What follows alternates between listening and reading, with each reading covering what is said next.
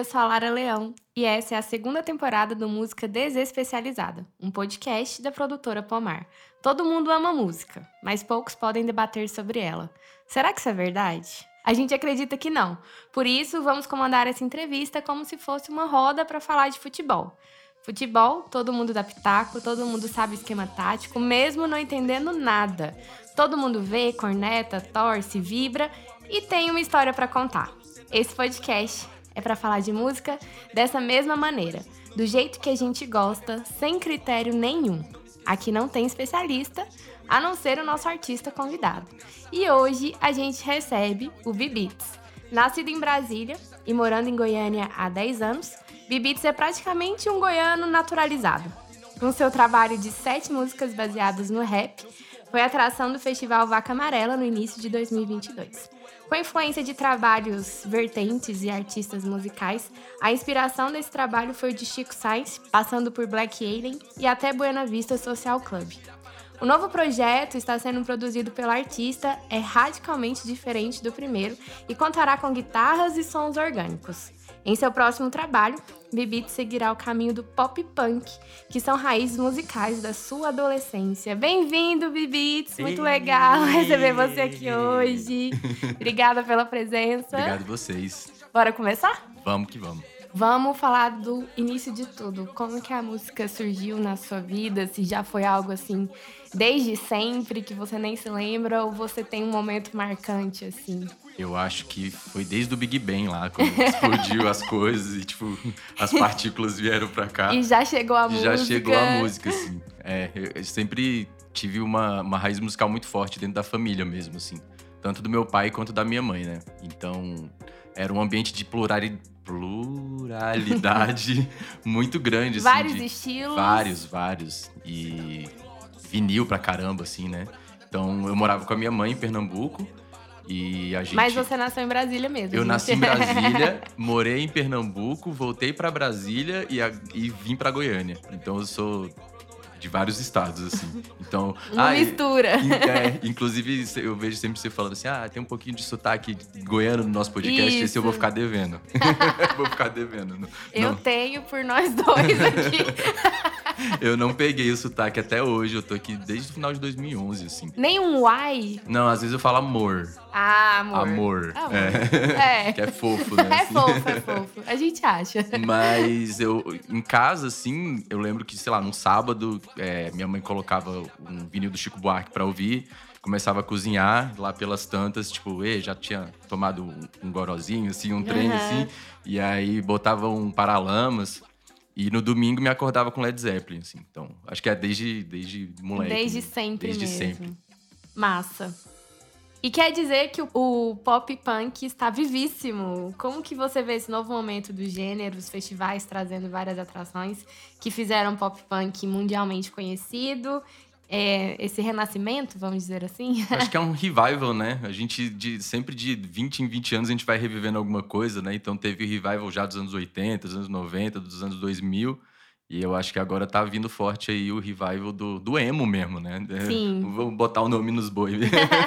vamos falar É, mesmo acordo. Porque hoje em dia não é mais tanta vergonha você falar que é emo, assim, né? Porque antigamente era tipo assim, ah, seu emo, era até um xingamento, assim, né? Aí fala, ah, pop punk. Uma- é, tinha também. uma zoeira, né? Tinha, tinha, tinha uma no zoeira. movimento, assim. Que eu acho, inclusive, que é uma bobagem, assim, porque Total. eu acho que, inclusive, o, o emo foi um, um- um processo de, de repensar a masculinidade também do, do homem, assim. Porque, tipo, os, os meninos falavam sobre sentimentos, eles abraçavam. aquela liberdade pra tinha, chorar, né? Chorava, aquele. conversava sobre coisas. Sobre. é, Exatamente. que é, tipo, uma parada que, que não é muito comum pro homem, assim, né? A gente é meio brutão. Infelizmente ainda. né? É, e a galera só começou a perceber isso hoje em dia, né? Assim, teve essa desconstrução do, do, do- da masculinidade mesmo, assim. E quando que o- você, você mencionou a, de rock, a MPB, assim, quando que você começou a curtir esse, esse pop punk? Cara, foi na adolescência foi, também? Foi na adolescência. Porque, assim, eu, eu, eu- como eu sou já um pouquinho mais velho, assim, né, quando o Paramó surgiu, eu já tava, tipo, em outra vibe, assim, já, já tava em outro rolê. Mas na época, assim, não existia nem esse termo de emo, assim, né? era a gente era chamado de Blink Boy. então a galera que se viste Blink, é por causa do Blink, então uhum. franjinha, boné, tênis de skate, é, tudo era tipo chamado de Blink Boy assim. Aí eu comecei ouvindo por conta do Blink, por conta do Green Day, é, o Salsin, que eu não sei pronunciar o nome deles, então eu chamo de Salsinha. que já é um, um É meio goiano da sua parte é, falar meu, isso. É, meio Salsinha. e aí eu gostava bastante, assim. E na época eu era anarcopunk também, assim, né? Então eu comecei a estudar Bakunin com 15 anos e tinha moicano e era tipo tal. Só que dentro desse rolê, assim, de ser punk, assim, eu tinha que ouvir Green Day e Blink escondido, assim. Porque é, senão né? é, brigava comigo. Quando que você se libertou? Quando eu parei de andar com os punks.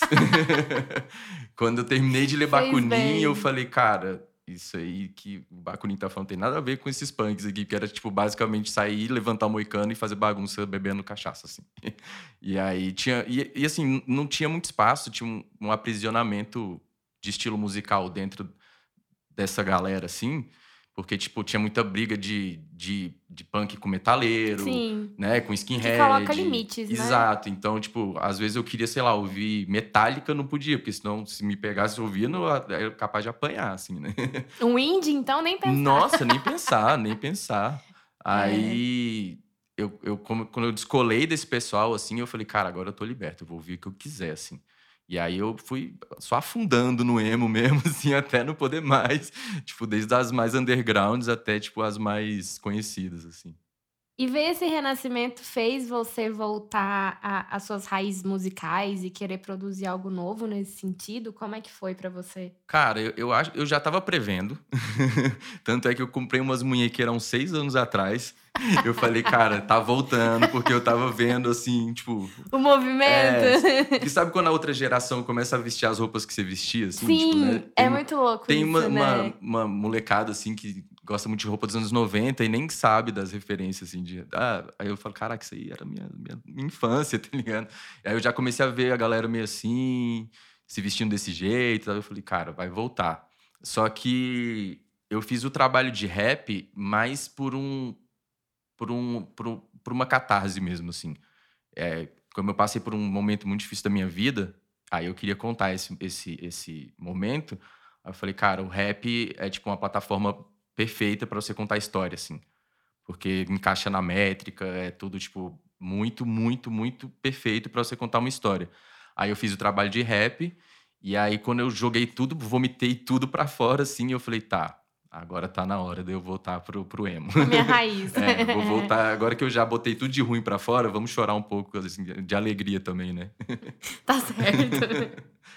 Então, Black Alien, Buena Vista Social Club, Chico Science, é, você acha que foi esse momento, assim, difícil que você passou, que foi o fio condutor de todas essas influências para você produzir suas músicas até aqui? Ou não, é realmente uma mistura de tudo? Como é que é? É, o do Buena Vista é literal, assim, né? Porque eu fiz um cover de Chan Chan, eu lancei, que é, tipo, uma das músicas que eu mais gosto no mundo, assim. É, o Chico Sainz vem na, na, na melodia, vem na, na, batida, que né, eu cresci ouvindo lá em Pernambuco. E é. Nossa, Chico Sainz, assim. É, é, não vai daqui a só dois mil anos que vai aparecer outro igual, assim. Mas, e o Black Alien, que foi porque, assim, o, o, eu passei por um momento muito ruim por conta de alcoolismo, então eu tive é, internado na UTI, é, na virada do Réveillon de 2017 para 2018. Então, eu passei literalmente internado, fiquei Pesado na UTI mesmo. 20 dias, tive Nossa. pancreatite alcoólica e tive 95% de chance de morrer. Eles só Poxa. contam isso para você quando você sai do hospital, né? Porque senão Poxa. você desespera, assim. E aí, o primeiro show que eu fui, o primeiro evento público que eu fui, assim, foi no Bananada. E aí, teve o show do Black Alien. E ele tava lançando as músicas do Réu Abaixo de Zero. E eu não conhecia, né? Então, quando ele começou a cantar, e ele passou por problemas assim muito parecidos, né? Ele teve problema de, de reabilitação, de hospital, de clínica, de, de internação. E quando ele começou a cantar, assim, tipo assim, todos os pelos possíveis do meu corpo se arrepiaram, assim. Sim. Eu falei, cara, que disco brabo. Aí eu parei, sentei, ouvi o disco até ele furar. E aí eu falei, é isso que eu quero fazer, agora, nesse momento, porque eu preciso desabafar todas essas coisas Contar que aconteceram. Contar a sua história também, Exato. né? E aí, eu, e aí a influência direta é, é do Black Alien e, e as outras vêm na, na, na musicalidade, assim, né? No, na, na melodia, na criatividade. E como que funciona o seu processo criativo? Assim, qual que é o, o seu ritual para criar uma canção? Se você prefere produzir sozinho? É tudo ao mesmo tempo? Vem letra primeiro? Vem... Como é que é? Bom, eu sou uma pessoa que tem síndrome do pânico e tô chegando aí no diagnóstico TDAH. Então a gente tem um hiperfoco absurdo, assim, né? Sim. Então, quando a gente mira no negócio, vai ali até desgastar mesmo, assim, até... Até terminar. né? Exato. que foi esse ciclo do rap, assim. Quando eu comecei a escrever, foi assim, eu sentava e ia embora. Quando eu ia ver, já era quatro horas da manhã, assim, escrevendo e, e, e fazendo as- os beats, as melodias, gravando as coisas, assim. Eu- nessa parte, eu não consigo nem me lembrar como é que foi. Porque era assim, era sentar e... focado, né? É, e, e já tinha tanta coisa é, pré-pronta na minha cabeça que, que foi embora, assim. Agora, gravando as músicas radicalmente diferentes de emo, né? Eu tô mais na fazendo mais a parte melódica, então eu sento, é, crio uma bateria ali, é, vi- virtual mesmo, porque achar baterista é impossível, e principalmente para criar, né? Assim, para executar até que acha. Eu crio uma bateria e aí eu vou Aí eu crio uma guitarra por cima, depois outra guitarra por cima e vou adicionando coisas até depois limpar tudo, assim. E aí as letras sempre ficam por último. É a última parte. Nossa, é essa é a parte que eu travo, assim, terrível. E qual que é a parte mais fácil de produzir música autoral? Cara, eu acho que é você terminar. É bem egoísta, assim, mas é você terminar e falar assim: caramba, fui eu que fiz isso, assim, saca? Tipo, você parar e falar assim, cara, tanto que. Porque você vai evoluindo todo dia um pouquinho, né? Sim. Então, cada disco que você lança, cada música que você lança. é, Eu já lancei álbum de música eletrônica, já, assim, tipo, totalmente experimental. Então, coerência de gênero não é muito meu forte, assim. Mas é você, tipo, é a para- pluralidade a- que você exatamente, falou. exatamente. Mas eu acho que você, tipo, depois pegar o material pronto e falar assim, caraca, isso saiu de mim, assim, é muito, é muito gratificante, assim, é muito doido. É libertador também? É libertador de várias formas. É, uma das coisas também é, é, tipo assim, você para e olha e fala todas as suas influências, e você fala, cara, eu consigo che conseguir chegar perto disso, assim, saca? Então, pra mim, antigamente era impossível, assim. É, não tinha computador, não tinha como gravar, não tinha essa facilidade. Mas eu falo, cara, a, a música que eu fiz, assim, tá até, tipo, chega perto de uma gravação profissional do Blink, assim. Aí você fica, uau! Mas a Que parte de massa. ser libertador, é, é assim, principalmente pra quem tem ansiedade, TDAH, essas coisas assim, é, quando você tá num momento muito ruim, assim, cara, eu sento no computador e vou criar, e aí eu simplesmente o dia passou. Então, toda aquela agonia, aquele sofrimento, você nem lembra que existe no momento, assim. Então, é bem É libertador. bem assim. importante também, É, né? na- No processo, Nossa, é. total, total. E qual que é a parte mais difícil? De fazer música autoral, É. a, a parte mais difícil é você conseguir fazer com que as pessoas se identifiquem com a sua música, assim. Porque quando você toca cover, a pessoa já tem a a identificação prévia, né? Você vai no show Uhum. de cover, É você fala, automático, né? vou lá ouvir um cover do, do Led Zeppelin. Aí você fala, cara, vou ouvir todas aquelas músicas que eu, que eu gosto, assim. Agora, você fazer as pessoas, tipo, ouvir as suas músicas, parar, ouvir, se identificar com ela e, e, e, e consumir sua música e economicamente você conseguir vender essa, essa música é muito difícil, assim, é, é, é bem punk. É a parte da identificação mesmo. É, sim. E também para você vender o trabalho que é um trabalho desconhecido para as casas também, assim, é bem difícil. Pro também, mercado. Pro mercado, exatamente. E como é que foi apresentar no Vaca Amarela? Eu, eu tava no auge da, da da minha síndrome do pânico, assim, foi 2000... Assim, os últimos anos não têm sido fáceis também, Não. né? É, teve a pandemia, aham. teve, teve toda. A pandemia aflorou bastante. Ao mesmo tempo que a pandemia aflorou muito a questão da síndrome do pânico, foi o start para eu largar tudo e falar, cara, eu vou fazer música. Eu não queria, você não queria estar onde você estava mais. É, eu ponto, falei, né? cara, não vou fazer mais nada, porque sempre tem aquela coisa, né? Tipo, a mãe acha bonitinho, fala assim, ah, faz isso como hobby, mas sei lá, estuda não sei o quê, né? E eu fiz isso a minha Mas vida não larga o inteira. seu trabalho. Exato. Tipo isso. E aí eu, Aham. com 35 anos, na pandemia, falei assim: quer saber? Vou largar tudo e eu vou fazer música. E, e, e- eu vou arcar com as consequências disso, assim. Então foi tudo muito difícil, assim. Mas no Vaca, eu tava, tipo, no auge, assim, do, Eu tinha iniciado o meu tratamento, Uhum. então foi assim, um, quase um martírio conseguir subir no palco. Mas quando eu subi, eu consegui dar uma. uf, a adrenalina veio É, também, né? A adrenalina vem, Você você entra em, em modo de sobrevivência, né? Sim. E aí foi muito bom o show, assim, porque eu consegui executar do jeito que eu queria, o som tava bom, tava tudo bem legal, assim. Depois eu me senti. Isso foi o primeiro passo para eu conseguir melhorar, assim. Porque foi assim, se eu conseguir subir num palco desse tamanho. Na hora que eu subi no palco, que eu olhei aquele palco Um imenso. tanto de assim, gente. Nossa, eu fiquei, tipo, maluco, assim. Aí eu falei, se eu conseguir fazer isso, então você estica, né, a corda do limite ali das coisas que você consegue fazer. Aí foi, Isso é importante também. foi o início da minha melhora, assim. Mas foi, foi, bem, foi, foi bem maluco, foi bem louco, assim. O dia foi. Foi, foi, um, foi um dia que durou um ano. Sei. Imagino. Agora eu vou fazer uma pergunta pessoal. Me corrija, por favor, se eu estiver errada. Tá. Mas quem foi na Roxy ali em 2015? Ela te via apresentando um karaokê? Que foi no Vaca?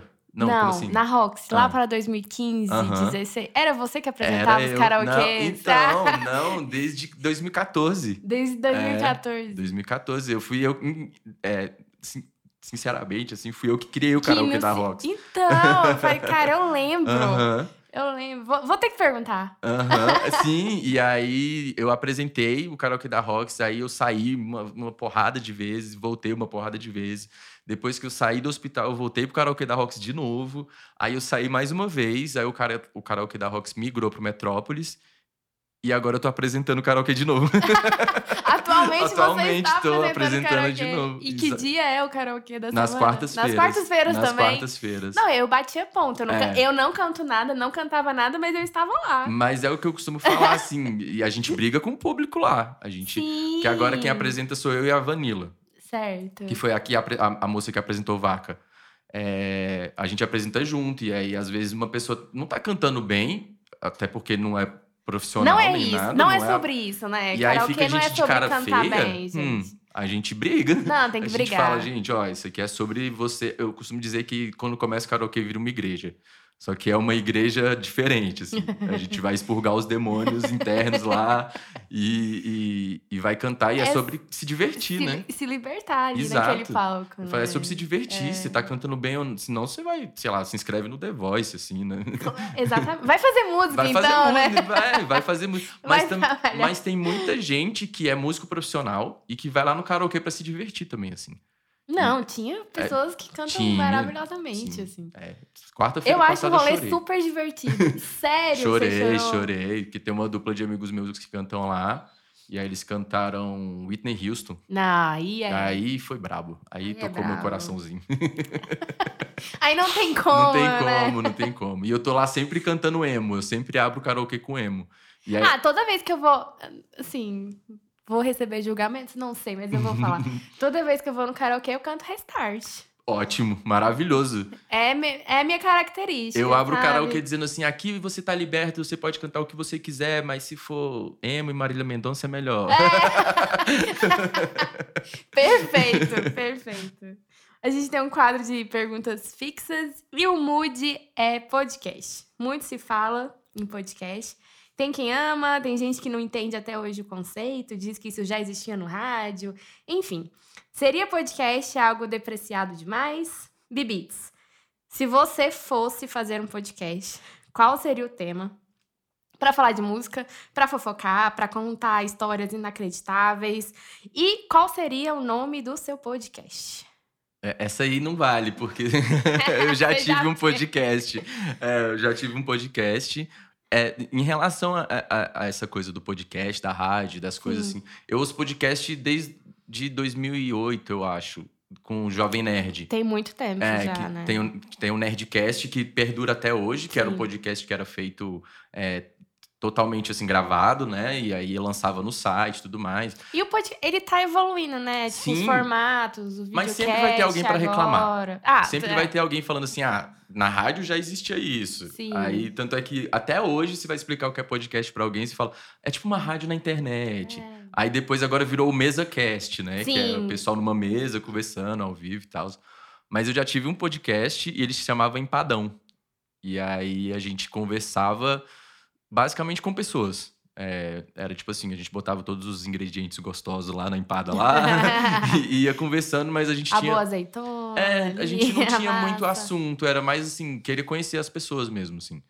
É, tipo, dar oportunidade para as pessoas falarem. É, não era assim. nem uma oportunidade, era mais de, de, de falar assim, vamos conhecer gente nova, sabe? Sei. Tava na época da Twitch, fazendo live na Twitch, a gente fazia live com várias pessoas, então tem- tinha uma comunidade muito grande de pessoas na Twitch. A assim. internet é louca, né? Muito Porque ela doida. te proporciona isso. E salvou na pandemia isso, que Sim. foi uma loucura, assim. As lives, eu fazia lives jogando. é, e aí a gente pegou esse pessoal que fazia live com a gente, basicamente, e chamou pra conversar. Falar, tipo assim, e aí, vamos conversar sobre o quê? Sobre o que você quiser falar. Empadão. Empadão, era um monte de coisa dentro. Isso, aí nesse meio surgiam várias histórias, assim, às vezes fofoca, às vezes, tipo, gente chorando, abrindo coração, um monte de coisa, assim. E se você. Esse podcast você já não faz parte dele mais? Não. E se você fosse fazer um podcast hoje? Seria Ah. parecido ou seria outra, outra vertente? Não, eu acho que eu faria um podcast parecido com o do cara do, do Angra, que eu esqueci o nome dele agora, que ele tem um podcast musical. Ah, massa. Então ele senta no estúdio, meu sonho, né, ter um estúdio igual dele, assim, sentar e com vários instrumentos e um convidado musical e trocando uma ideia enquanto toca. E esses dias foi um cara lá que é um violinista clássico e reensinou ele a tocar a própria música, assim. Que massa! Aí ele falou, cara, realmente, do jeito que eu toco não é tão legal, sabe? Assim, tipo, então seria mais nessa vibe, assim. Poderia ser lá, Emocast, talvez. Emocast. Massa. E tem algum podcast que você recomendaria para os nossos ouvintes? Cara, a, a minha esposa, ela escuta um que é muito legal, que chama Não Inviabilize, que eu acho Que muito, é de casos, né? é muito legal. Assim, eu não ouço ele porque eu quero, eu ouço porque ela sempre tá ouvindo. só que sempre que ela tá tabela, né? Sempre que ela tá ouvindo, eu tô assim, de ouvidinho ali, fazendo alguma uma boa coisa. fofoca. E, e escutando, escutando as conversas. E o clássico de sempre que eu vim ouvindo no carro hoje, numa viagem, que é o Nerdcast, que foi Uhum. o que me introduziu no- na, na cultura de podcast, assim, e tá aí até hoje. Os caras, né, foram comprados pela Magazine Luiza e virou Quase uma, uma 20 anos loucura. aí de Quase história. 20 anos, exatamente. Música é vida. Hoje a gente quer saber de uma música que quando você escuta, você lembra imediatamente de alguém, de algum lugar, de alguma fase da sua vida. Qual seria essa música e qual momento ela te recorda? Nossa, tem uns 7 milhões de músicas e lugares e coisas assim, né? É, Tem uma que veio na sua cabeça assim na hora Tem, da pergunta? Tem. Ela chama Ska e é do Paralamas do Sucesso. E é uma música que eu costumava ouvir com a minha mãe, de tarde, assim. E aí é a música mais dançante desse disco do Paralamas, assim, que é um skazão mesmo, com trompete, né? O Paralamas foi pioneiro em trazer o ska pro Brasil, assim. E aí, como era muito dançante, a gente ficava eu e minha mãe dançando na sala, igual uns maluquinhos, assim, sabe? Tipo, dançando sem coreografia, só se jogando os braços. Se assim. libertando. É, e aí eu acho que eu já fui nos 18 shows do Paralamas, assim. E eles sempre tocam ska. E aí Que massa. sempre choro, assim, porque eu lembro minha mãe tá longe, né? E aí eu sempre choro, assim. É, eu sou emo, né? Então. Tá, tá liberado, tá liberado, né? pode chorar. Mas ska do Paralamas. Massa. Será que existe um lugar em Goiânia que você indicaria pra galera conhecer novos artistas? Hum. Além do karaokê, do Além, Metrópolis. além do karaokê. Cara, eu, eu sinceramente, Uhum. eu não tô por dentro. Eu- Eu sei que, assim, a cena mudou muito. Eu cheguei aqui em 2012, então tava na, naquele auge de Overfuzz, Hellbenders, Lembro, Black. Drone Black Shots, Shots, é, depois veio o Bugarins e tava, tipo, aquela cena fervorosa, assim, de, de, de música autoral. Tanto é que meus amigos de Brasília vinham pra cá pra ver show autoral. E aí eu contava pra eles lá que show cover aqui não rolava. E que, tipo assim, que a galera pagava, tipo, uma grana pra ver show autoral, assim. Ninguém acreditava. E aí ficou muito... Era muito doido, assim. Foi uma época que... A Seattle brasileira, assim, né? Total. Hoje em dia, hum, não, não consigo pensar em nenhum lugar, assim. Realmente não, não consigo. E goianidades. A gente adora falar sobre novos artistas por aqui. Queremos saber se tem algum artista que você indicaria pra bater um papo aqui com a gente no Música Desespecializada. Eu indicaria os meninos do Overfuzz. Do Overfuzz. O Bruno, os meninos são muito legais, assim. Eles são muito, muito, muito bons. Eles são muito entendidos de música, assim. O Bruno, ele toca em vários outros outros projetos de jazz, a, a, a, música brasileira com e, e o som pesado do Overfuzz, assim. E eles são muito legais e inteligentes, assim. E eles têm um som muito bom também, né? e você, como um goiano naturalizado, tem algo tipicamente goiano que você ama? Pode ser uma comida, uma receita, enfim, alguma coisa. Eu tem duas coisas que eu gosto. Uh, comida, eu vou numa que vai, vai pegar ali a intersecção Pernambuco-Goiás, que é a pamonha, que, assim, lá tem pamonha, aqui tem pamonha, é quase a mesma pamonha e é uma delícia, mas também tem uma coisa muito parecida que eu gostei daqui, que eu me adaptei aqui, é que eu senti que as pessoas aqui são bem abertas, assim, para conversar, elas são calorosas, elas. Tipo, são você... receptivas, Exato. né? Igual em Pernambuco, por exemplo, que é tipo assim: você conhece uma pessoa num dia, já tá amigo, ou você vai na padaria não consegue ir embora porque tá Não, aqui a gente faz amizade na fila do banheiro, pra Exato. ser sincero. Eu, eu, às vezes eu tava atrasado para ir pra Rox e eu, e, tipo, eu, eu me atrasava porque eu tava conversando com a moça da padaria, assim, é sabe? Isso. E, tipo, dá bom dia no elevador e chama para comer piqui em casa, apesar de eu odiar piqui, assim, Desculpa. Desculpa, Goiânia. Desculpa, Goiânia. Eu sou, eu sou erradicado só, eu não, não nasci aqui. Massa. Internacional. Se você pudesse escutar um disco internacional para o resto da sua vida, só um, somente um, qual Nossa seria? Senhora. Só um pro resto só da vida? Só um pro resto da sua vida. Bom, essa aí é boa pra quem tem TDAH, né? Porque a gente foca e vai embora mesmo, não tem problema. Cara, eu. Hum, nossa, eu acho que. O Nevermind, do Nirvana. Não, não tem nada de emo. Mas o, o, Kurt Cobain, ele foi meu primeiro ídolo, assim. Tanto é que eu tenho o nome dele tatuado na costela, que fiz com 17 anos, assim. Mas eu acho que eu escutaria o Nevermind, porque eu acho que é um álbum bom do, da cabeça não enjoaria, ao fim. Não né? enjoaria. E dá pra chorar também, né? importante, é importante. Bom, esse podcast é para falar de música, por incrível que pareça. Aqui não tem especialista, a não ser o nosso artista convidado, e por isso mesmo que a gente vai pedir para ele indicar a própria música, o próprio disco, o próprio single, o próprio clipe. Bom, ninguém melhor que ele para falar sobre o que ele faz. Então, Beats, conta pra gente que você tem produzido.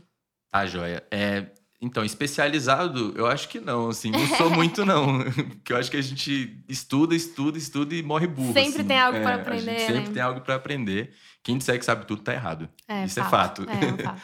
Mas é, para quem estiver passando por uma fase mais difícil, mais tensa, ou que, ou que teve algum problema é, em relação à adicção, ou, ou, ou problema de saúde, ou, pro, ou, tem problema de socialização, eu indico as minhas músicas de rap, que são os meus primeiros trabalhos.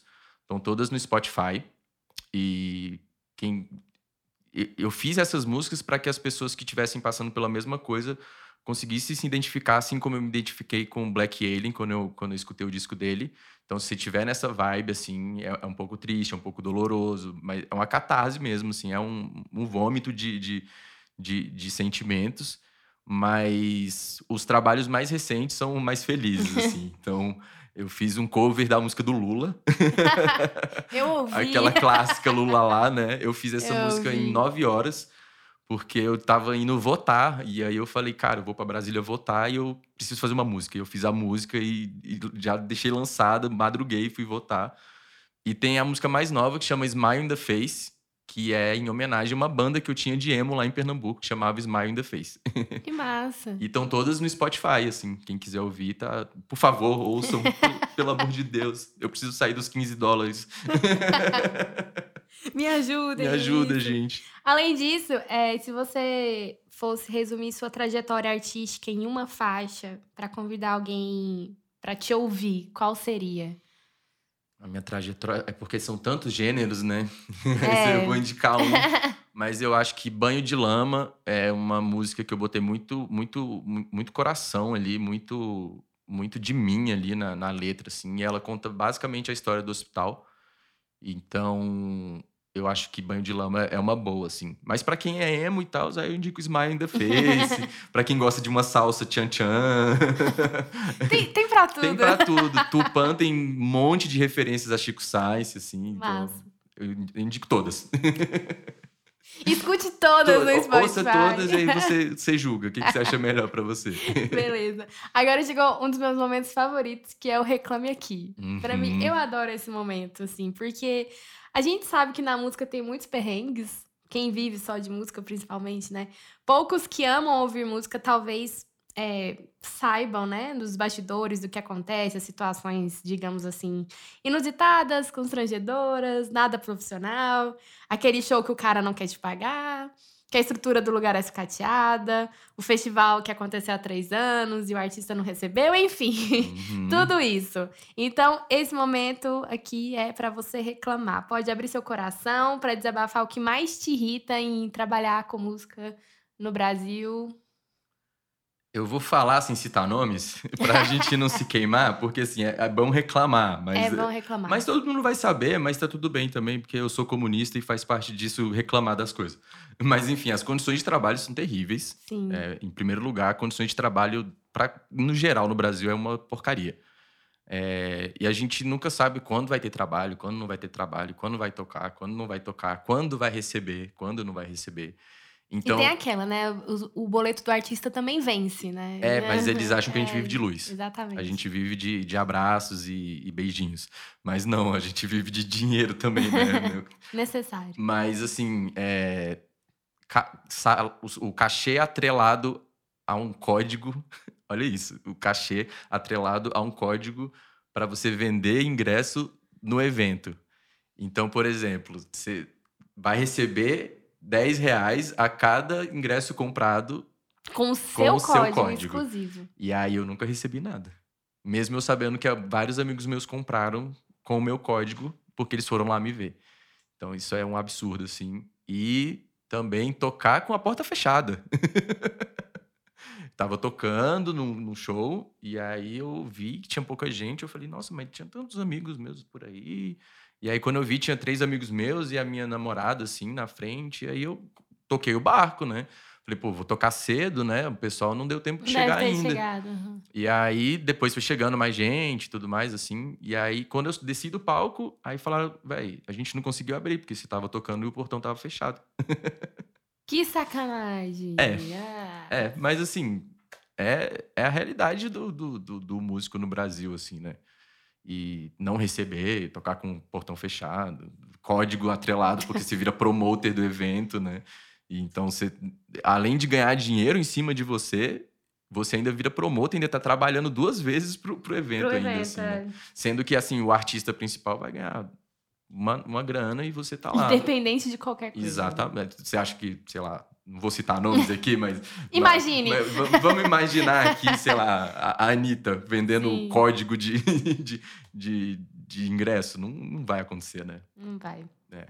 E agora, o outro lado, a melhor parte de trabalhar com música. Bom, a, a parte boa de trabalhar com música é que, assim, eu entro, eu viajo, eu vou embora. Então, nos momentos mais difíceis da minha vida, assim, eu, eu sento na frente do computador, pego a guitarra, o teclado é, e vou embora. E aí isso me é, é, tão terapêutico assim que eu acho que é quase tão importante quanto a terapia. Assim, não é tão importante quanto a terapia, gente. Faça terapia se você está com problema, não vá substituir por outras coisas. Mas... Descubra o seu, o seu método terapêutico Exato, também, né? É Algo método... para te aliviar. Exato. E assim, é, é muito prazeroso muito prazeroso mesmo. Tem aquela frase, né? Trabalhe com o que você gosta e você nunca mais vai gostar de nada. tipo isso. Às vezes eu fico com raiva da música, assim, também, porque você não recebe aquele feedback que você quer, não, não recebe um show, não recebe. Com muita raiva. Mas, assim, no final das contas, terminar de, de, de fazer uma coisa que eu sonho desde criança, assim agora já velho, né? Eu, eu, eu, brinco que eu tô, tipo, entrando no UFC com 36 anos. é, é, essa parte é a parte legal. Não tá assim. velho, não, tá novo. É, dá tempo. É. Dá, dá, tempo, dá tempo, dá tempo. Bom, bate-bola, jogo rápido, argumentativo. Qual a sua opinião sobre os temas abaixo e justifique a sua resposta. Live, melhor no TikTok, YouTube ou Instagram? Ou melhor não fazer lives? Twitch. Nenhuma das opções. Mentira, não quero. Não, não, Twitch não, não, não. Ah, Twitch sacaneou tanto com a gente. Mas para assistir, Twitch, Twitch. Preço pago pelos players de música. eu acho mais ou menos justo, assim, porque assim, se você for parar para pensar, eu não tô defendendo, tá? Porque a gente não recebe nada, para falar a uhum. verdade. Mas se for parar para pensar, você pega, tipo, sei lá, 40 reais era um preço de um CD, basicamente. Então você ouvir aquele CD ali 40 horas por dia até ele furar. Então você paga, sei lá, 30, 40 reais para ouvir todas as músicas que você quiser, até que me soa bem, assim, né? Mas a gente vive no capitalismo, né? A gente não pode negar isso também. Você só pode escolher uma rede social para divulgar a sua música. Qual seria? Instagram. Instagram. Uhum.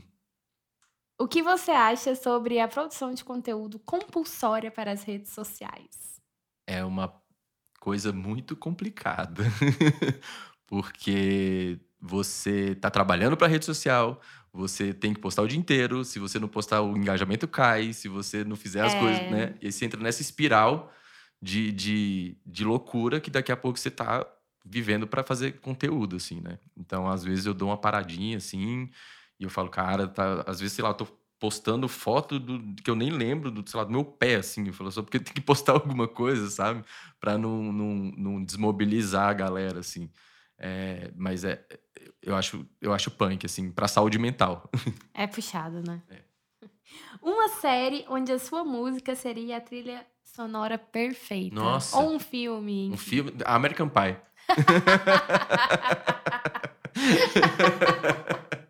Mas... Nossa, na hora, American Pie. Já na, veio na aqui, hora. né? Vivites, é isso. Muito obrigada. Espero que você tenha gostado também obrigado de participar vocês. do Música Desespecializada. Valeu, muito obrigado. Espero que vocês tenham gostado também. E me sigam nas redes sociais. Me sigam é, bbeats.music, é B-I e beats de batida, bbeats.music no Instagram, no Facebook, no TikTok e no Spotify só Beats. é isso, valeu. Valeu. Forçando a terra girar para trás, matando e morrendo no karma que traz. Corpo sem luz, lançado no vácuo, forçando a terra girar para trás, matando e morrendo no karma que traz.